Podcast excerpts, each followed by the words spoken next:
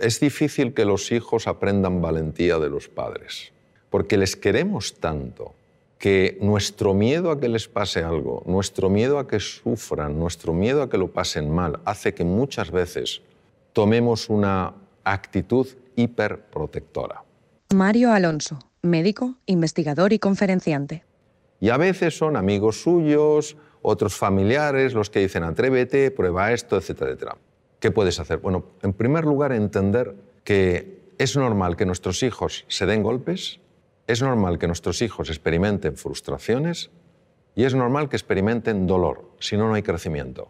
Y a veces los tenemos un poquito entre palmitas, como que no le pase nada, no vaya a sufrir. Yo lo que te diría es que hagas tres cosas. Lo primero es valorarles.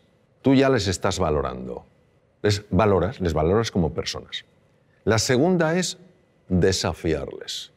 Es importante que les desafíes para que ellos crezcan.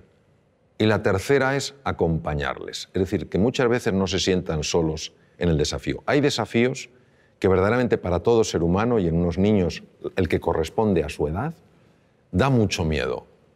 Si se sienten acompañados, lo cual no quiere decir llevarles de la mano, si se sienten acompañados se atreven mucho más. Yo haría esas tres cosas, eh, sencillamente valorarles, desafiarles y acompañarles.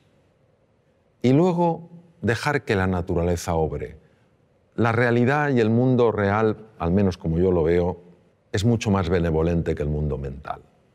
El mundo mental nos muestra, nos monta unas historias.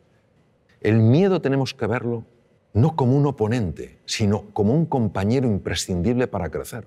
Cuando una persona siente miedo, estamos hablando de los miedos habituales, no estoy hablando de ante el depredador.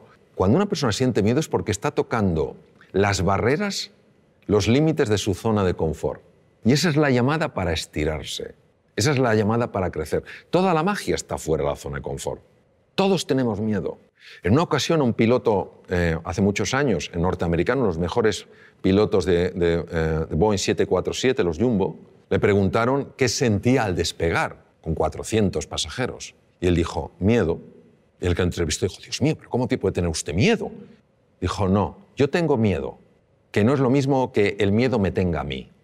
Cuando yo tengo miedo, tengo un nivel de atención, un nivel de alerta, un nivel de, de eficiencia que no tendría si para mí fuera algo banal, estaría mucho más despistado. Ahí estoy atento.